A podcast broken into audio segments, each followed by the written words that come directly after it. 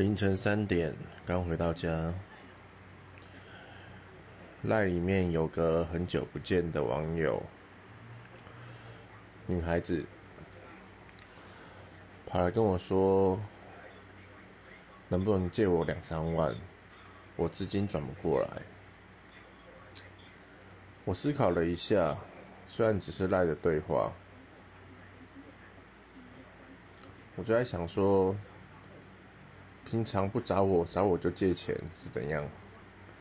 后来想了一些方法，就把它推掉了。嗯，谈钱真的伤感情，可是大家都是成人了。今天不是说我还在读书什么的，也快四十岁了，人那应该可以自己负责吧。